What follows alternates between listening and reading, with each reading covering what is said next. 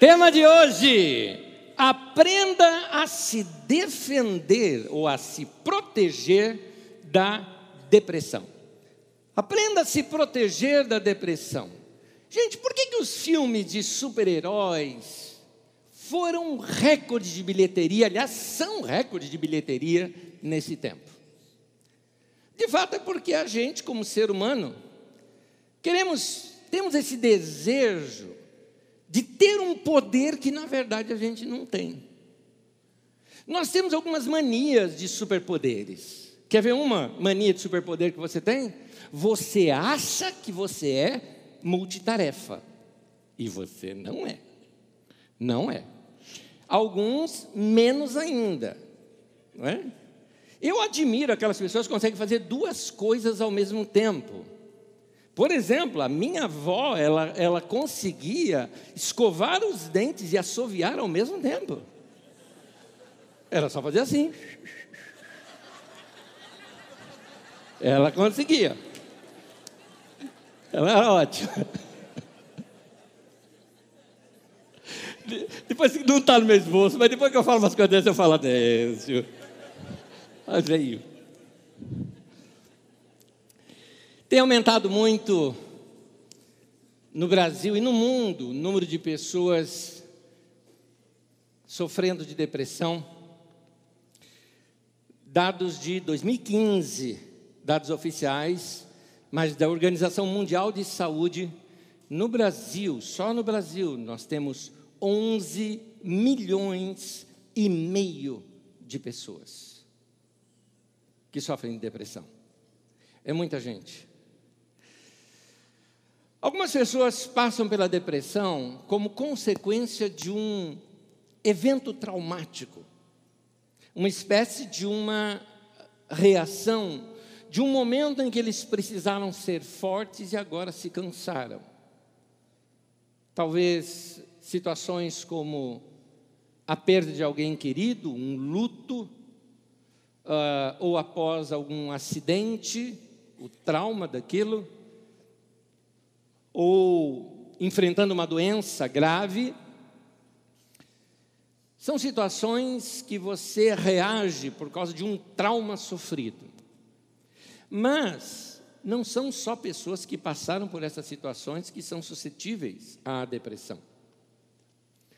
Depressão também são comuns até em pessoas que estão muito bem na vida e muito bem sucedidas, pois elas podem vir por motivo do desgaste.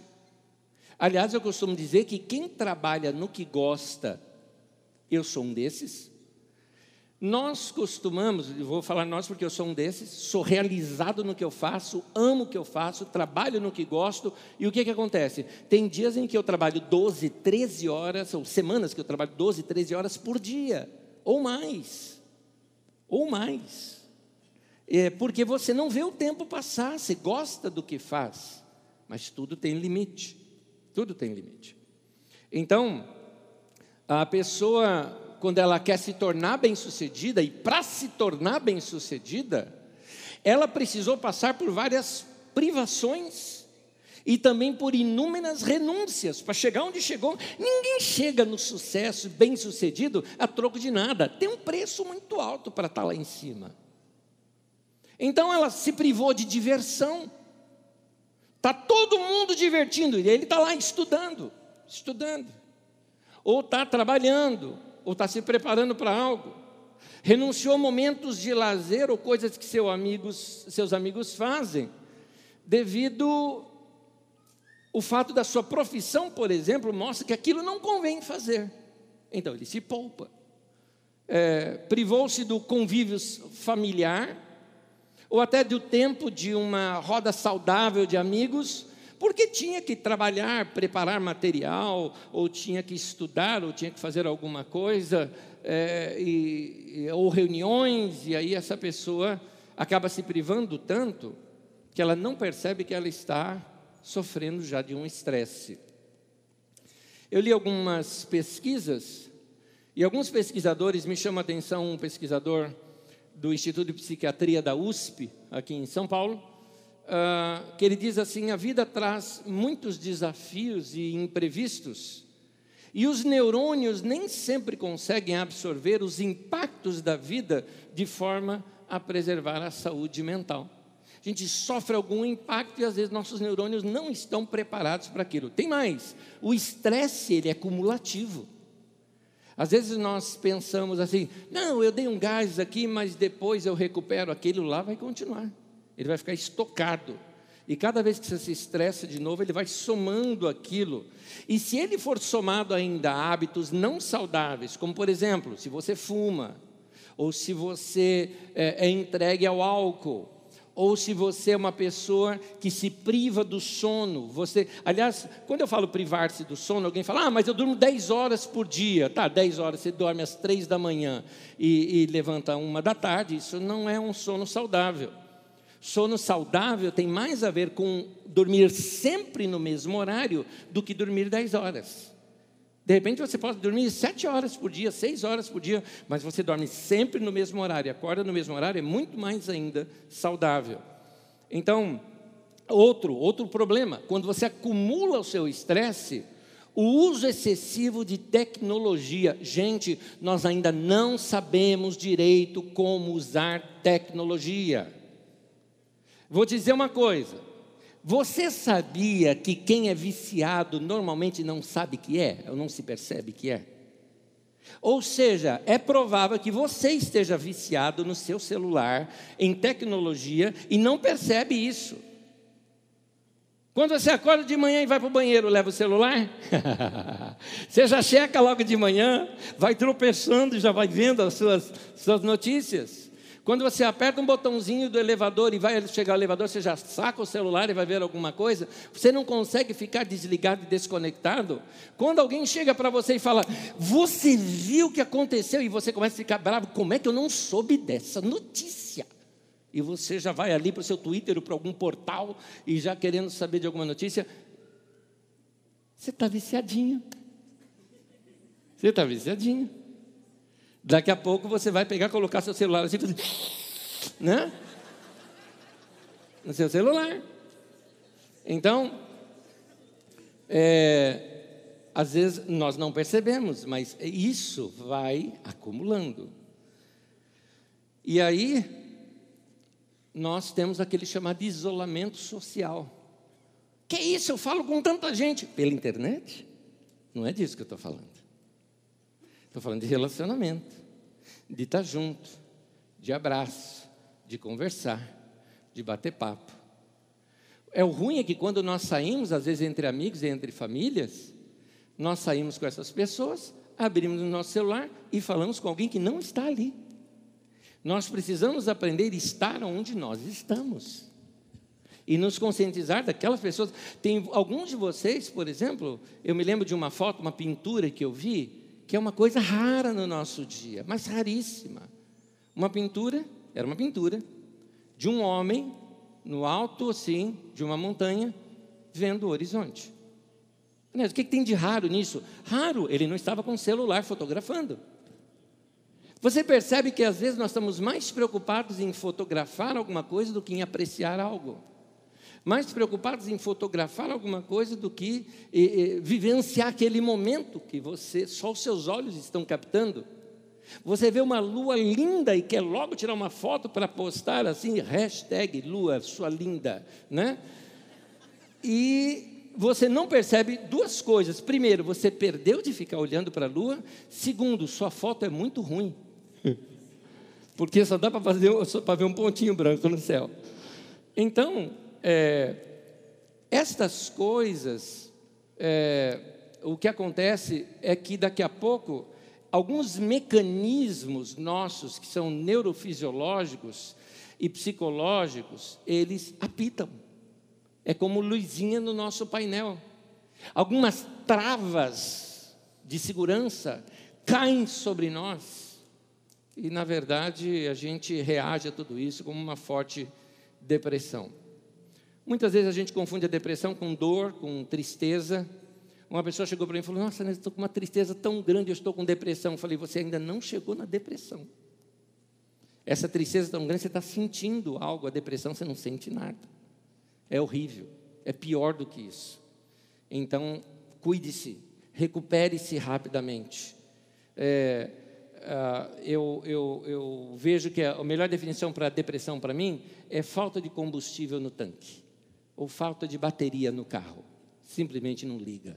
Você não tem mais pique para nada, não faz mais nada. O cérebro e o corpo padecem naquele momento.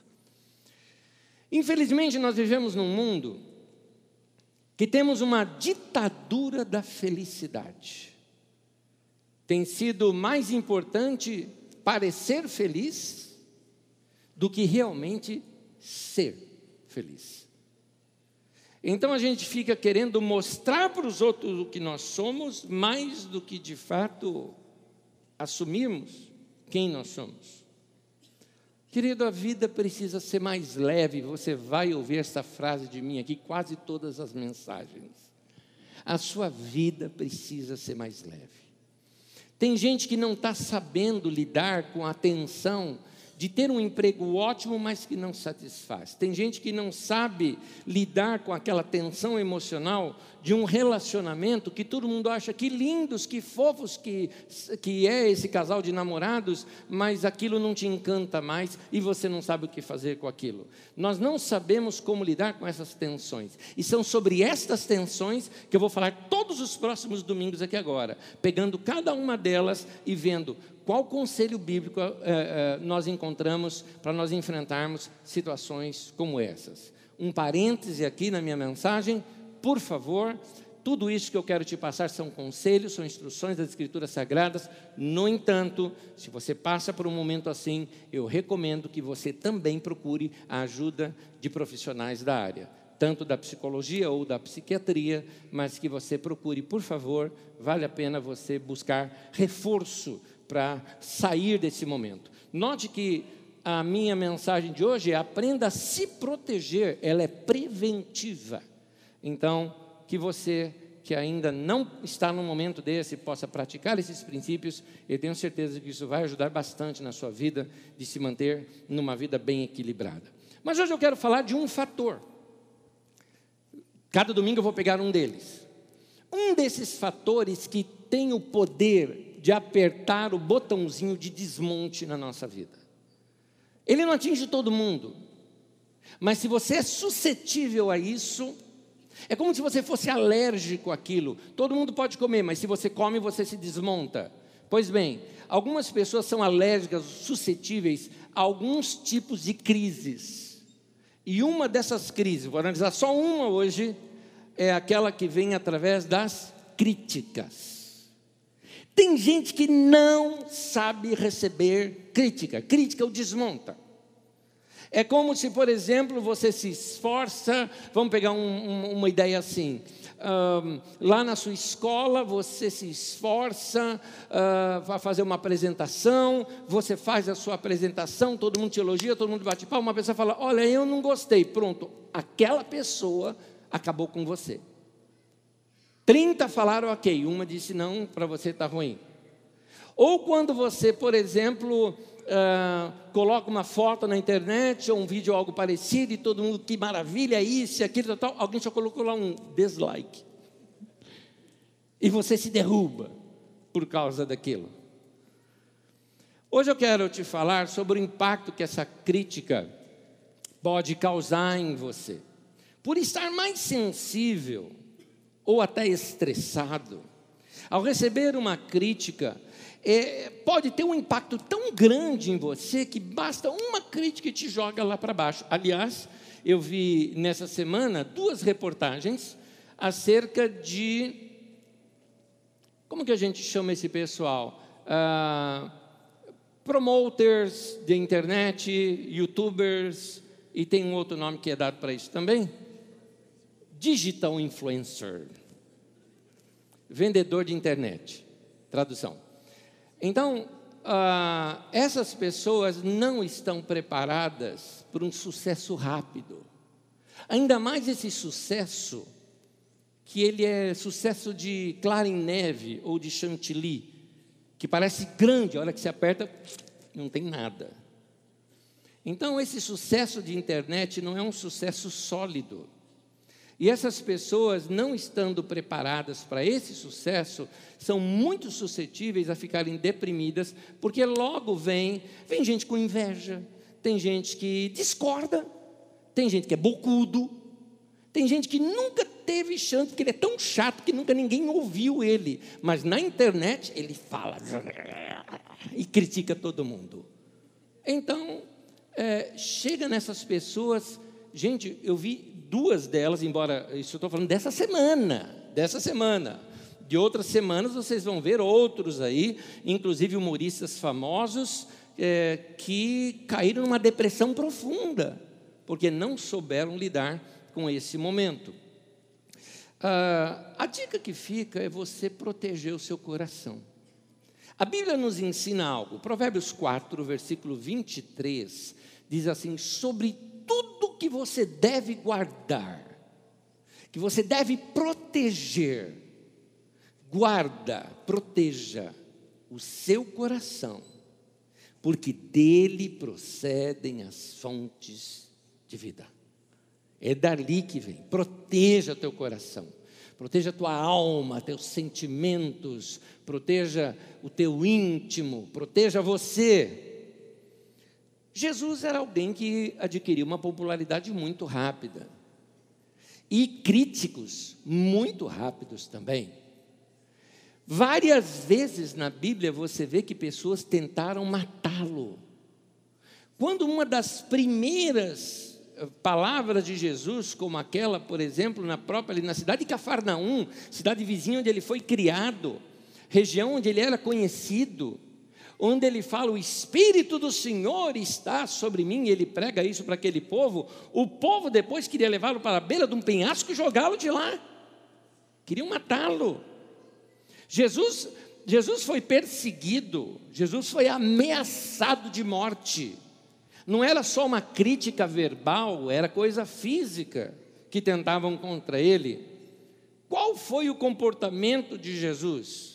Jesus também enfrentava problemas diários como os nossos. Como é que ele agia? Aliás, para mim é muito é, gostoso ler o texto de Hebreus 4,15 que diz assim: Jesus foi alguém que, como nós, passou por todo tipo de tentação porém sem pecado.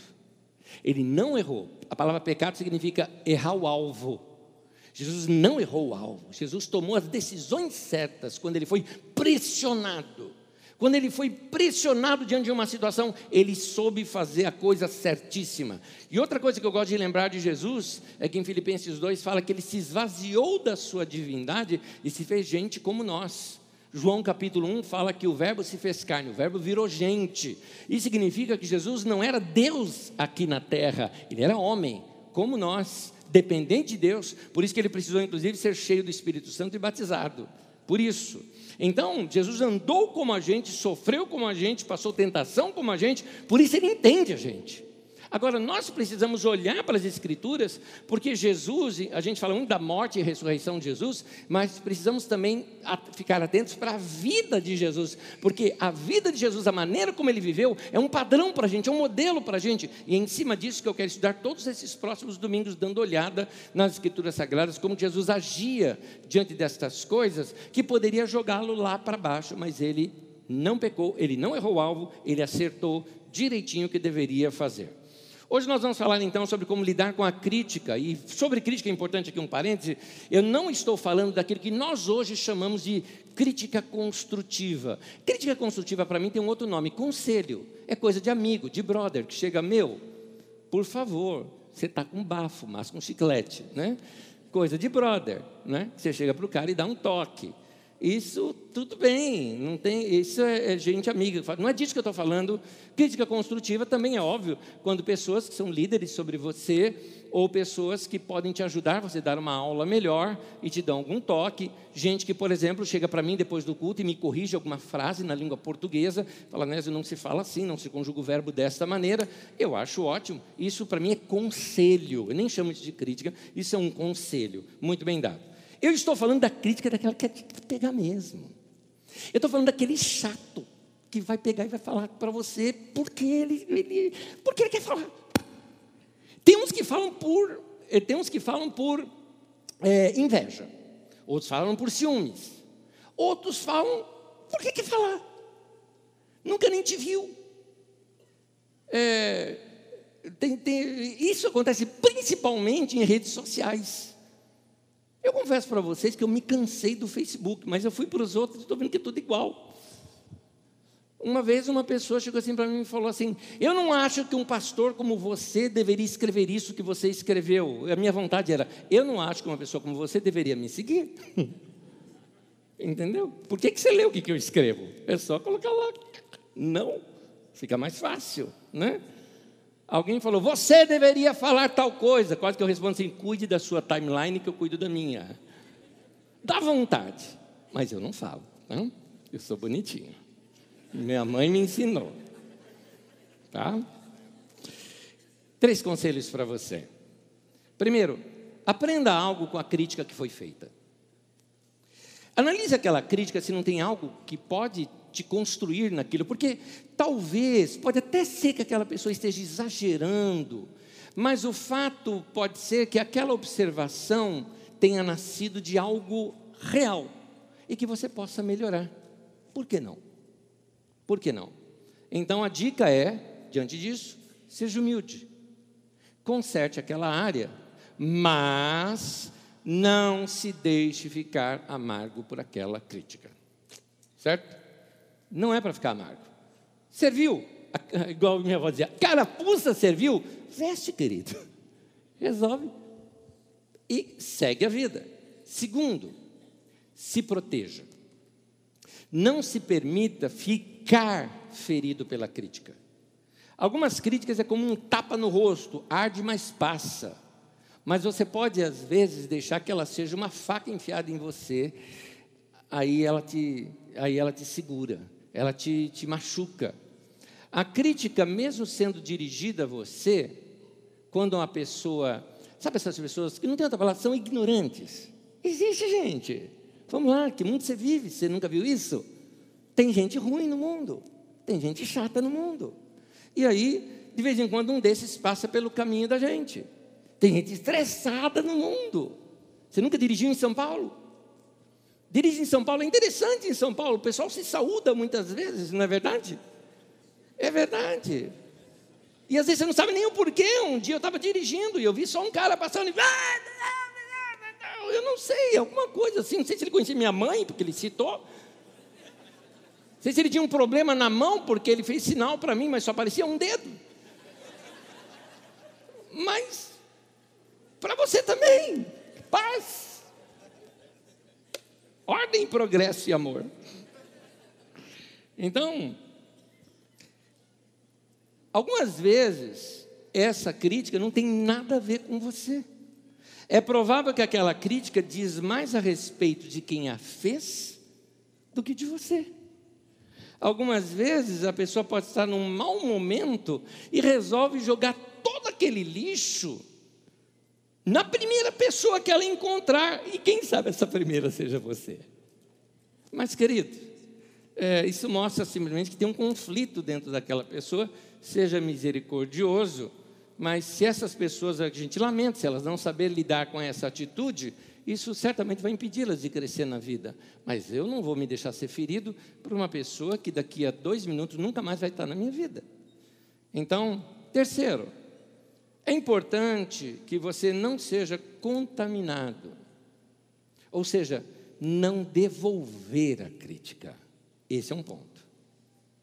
Se você devolve a crítica, você se contaminou. Porque palavras azedas saem do coração. Se você se dirigiu para alguém com palavras azedas, ainda que seja retrucando, foi ele que começou, não interessa, você retrucou, palavra azeda saiu do teu coração, significa que teu coração já está amargo, você se deixou ser ferido. Jesus ensina isso em Mateus 15, 18. Ele fala: as coisas que saem da boca vêm do coração, e são essas que tornam o homem impuro. Aquela expressão que você conhece, o mal é o que sai da boca, não o que entra na boca, é desse contexto. Quando você devolve uma crítica, antes de você devolver, o seu coração se azedou com o que você recebeu, por isso você está devolvendo a crítica. Sem você perceber, olha o que você fez. Você deu poder para aquela pessoa. Quando você deixa o seu coração azedar, você deu poder para aquela pessoa, ela fez, ela conseguiu o que queria, ela conseguiu colocar algo dentro de você. Por isso que você tem que evitar isso. Então, como nós podemos agir? Vamos ver em Jesus. Como eu tenho muitos textos, eu não vou lê-los, eu vou apenas citá-los. Você anote, lê em casa, ou depois você revisa a mensagem quando ela estiver postada na internet. Coisa que eu vejo é que Jesus foi criticado por pensar diferente. É interessante que essa ideia de que nós criticamos quem pensa diferente não é nova. Essa ideia de que se você não pensa como eu, você é meu inimigo, não surgiu nas eleições passadas. Isso já existe desde a época de Jesus. Jesus pensava diferente, e, e, o texto de Lucas, aqui que eu coloquei, é um texto em que Jesus recebe, receber significa que ele hospedou, que ele patrocinou, que ele fez um jantar e convidou pessoas das quais os fariseus nem chegavam perto, porque o fariseu acreditava que se ele tocasse nessa pessoa, ele estaria impuro, ele chegava em casa e queimava a sua roupa de tão santos, entre aspas, que eles eram. E aí vê Jesus recebendo essas pessoas. Para receber significa dar um beijo na entrada, entende? Receber a pessoa, é, trazê-la para a mesa, comer junto, ter comunhão. Jesus estava recebendo publicanos e pecadores, e os fariseus doidos da vida foram convidados também, mas não entraram, ficaram lá fora, somente criticando. Jesus, com muita misericórdia, sai vai lá fora conversar com eles. E conversando com eles, ele conta três parábolas: a da moeda perdida, da ovelha perdida, do filho perdido, mostrando para eles: está lá o povo que estava perdido e eu estou recebendo de volta. Era vocês que deveriam fazer isso. E na última história que ele conta, que é do filho pródigo, mostra que o pai fez uma festa para receber o filho perdido, mas o filho, entre aspas, certinho, ficou emburrado do lado de fora. Jesus estava falando com os fariseus: e aí, vão entrar ou não vão? Era isso que Jesus estava fazendo. Mas Jesus não se deixou ficar azedo por causa é, daquilo. Com Jesus eu aprendo uma coisa: é um vício tentar agradar a todos. E você precisa aprender a se livrar desse vício. Ou mania que a gente tem. Eu ia bater aqui, mas eu ia derrubar o vidro. Ou mania que a gente tem. Da gente querer agradar todo mundo. Não fala a verdade para as pessoas. Há muitos anos atrás, um irmão me deu um conselho de algo. Para você ter uma ideia, esses anos deve ter sido assim lá para 94, 95, algo assim. Um irmão me deu um conselho de uma coisa que eu precisava mudar na minha vida. Eu ouvi, tá? Eu aprendi. Eu aprendi. Levei anos, anos para aprender isso. Ele falou o seguinte: Anésio, o seu defeito você não sabe dizer não. Era verdade, eu não sabia. Hoje eu sei, toma cuidado. É verdade. Às vezes algumas pessoas falam, ah, a gente não pode. Eu falei, não, não. Ah, mas você vai chatear a pessoa dizer isso. Se eu disser sim, eu vou estar com um problema porque eu discordo daquilo, então eu prefiro dizer não. Então, eh, seja leve com você, aprenda, claro, com elegância, eu não estou falando de ser mal educado, mas se você quer ter uma vida mais leve, você precisa perder esse vício de querer agradar todo mundo. Aprender de vez em quando a dizer não, não quero, é, não gosto. É, segunda coisa que eu vejo, Jesus ele foi criticado por não interpretar as escrituras de modo convencional. As pessoas têm a mania de achar que o convencional é o certo quando às vezes o convencional é o que está errado. E ninguém tem coragem de mudar o convencional. Só que Jesus tinha coragem de mudar o convencional. Em Lucas é, 6, por exemplo, é um texto em que o Jesus está mostrando para os fariseus que, na verdade, para todos os judeus ali, que havia uma prática deles que tinha passado do limite. Havia um mandamento bíblico que era uma lei trabalhista, de não se trabalhar um dia da semana, que seria o sábado. Não era uma lei religiosa, não era fazer uma religião em torno disso, era direito do trabalhador, era isso. No entanto, transformaram aquilo numa, numa situação religiosa, e quanto mais ah, quieto você ficasse num sábado, então mais puro, mais santo você era. Eles não faziam nada no sábado, a não ser ir na sinagoga. E quando eles iam ali na sinagoga, Jesus vai ensinar e faz a pergunta: é lícito fazer o bem no sábado? E aí o povo não soube o que responder. E Jesus cura um homem no sábado.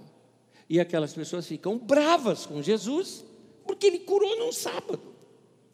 Então, Jesus interpretava as Escrituras de um modo nada convencional. E por causa disso, ele foi criticado por pensar diferente. Interessante, nós já vimos que Jesus foi criticado por pensar diferente, nós já vimos que Jesus foi criticado por ler as Escrituras de modo diferente. Agora nós vamos ver também outra coisa: Jesus também foi criticado por amar diferente do que o pessoal amava. Ou seja, Jesus foi criticado por amar gente que ninguém amava. Você vê isso naquele texto de Mateus 9, quando Jesus entrou na casa do Levi Mateus, que era um publicano, e come ali com Levi Mateus, inclusive com a galera dele, com os amigos dele, os brothers dele e conversa com todo mundo ali. Mais uma vez, os fariseus chegam e começam a criticar, chamam os discípulos e falam como ele come com pecadores, como é que pode uma coisa dessa? E Jesus não dá mínima para eles é, diante disso. Diante disso, os críticos o chamaram de amigo dos pecadores. Jesus também ele foi criticado por ajudar uma mulher que estava a ponto de ser apedrejada e morta Jesus foi criticado porque ele estava trazendo alegria a pecadores, a prostitutas, esperança para essas pessoas. Foi aqui que eu aprendi uma lição que quando eu tinha 12 anos de idade, meu professor de música me ensinou. Ele falou, falava o seguinte para mim, falou: "Anésio, nem Jesus agradou todo mundo. Você também não vai conseguir." Então, aprenda a ter uma vida mais leve. Não se deixa ficar amargurado porque alguém não gostou do que você fez. Não se deixa ficar. Você acha que eu não vou ser criticado porque eu cantei o hino da República aqui agora? Aliás, eu vou ser criticado dos dois lados. Eu vou ser criticado pelos, pelos de extrema direita, porque eu zoei com a República, eu vou ser criticado pelos de extrema esquerda, porque eles querem acabar com tudo. Então, é assim. E a Nésia, como é que você fica diante disso? Tô nem aí, eu canto aquele hino, tô nem aí, tô nem aí. Entendeu? É outro hino que eu canto. Então, é, tem uma tática de guerra, que é a tática de azedar os poços, ou fechar os poços. Lá em Gênesis 26, de 12 a 15, conta essa história. Os filisteus fizeram isso por inveja. Inveja de Isaac, filho de Abraão, que estava prosperando muito nas regiões deles. Não podendo suportar ver um homem prosperar e não ter a mesma prosperidade do cara, eles então azedaram os poços, ou fecharam os poços, ou poluíram os poços de água. É simples a tática. Você tampa os poços, azeda os poços, não tem água, tática de guerra. Aquele exército inimigo que estava fazendo um cerco, eles saem dali, vão para outro lugar, porque eles precisam de água.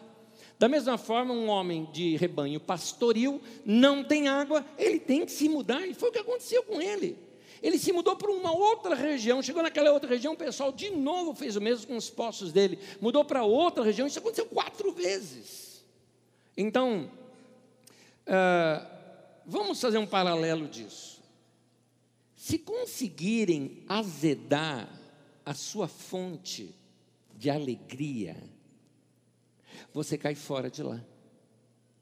Isso pode acontecer no teu trabalho. As pessoas podem te provocar, provocar, provocar, para que você tenha desgosto, saia de lá e essa pessoa tome o seu lugar. Isso pode acontecer num relacionamento. Isso pode acontecer é, com a sua vizinhança. Um vizinho seu pode te perturbar tanto que você acaba mudando de casa. E era tudo que ele queria. Então, se você se deixar azedar, se você deixar azedar sua fonte, algumas coisas podem ser. Primeiro, que você pode tomar decisão precipitada. A segunda é que você pode começar a falar mal deles também. Aí você vai ser tão invejoso, tão crítico, porque você desceu no mesmo nível deles. O que fazer diante disso? Que lição Jesus tem para nos ensinar diante disso? Jesus ensina quando os discípulos foram pregando de cidade em cidade e algumas não os receberam e os criticaram, em outras palavras, talvez até os ameaçaram. Mateus 10, 14, Jesus diz assim: sacudam a poeira dos pés quando saírem daquela casa ou cidade. Em outras palavras, não leve de lá nada que te lembre aquilo. A minha dica para você é quando você sair do teu trabalho, teve uma encrenca lá, ao sair, sacuda a poeira dos pés, não leva para dentro da tua casa, porque tua família não merece aquele mau humor que vem da tua empresa. Não merece.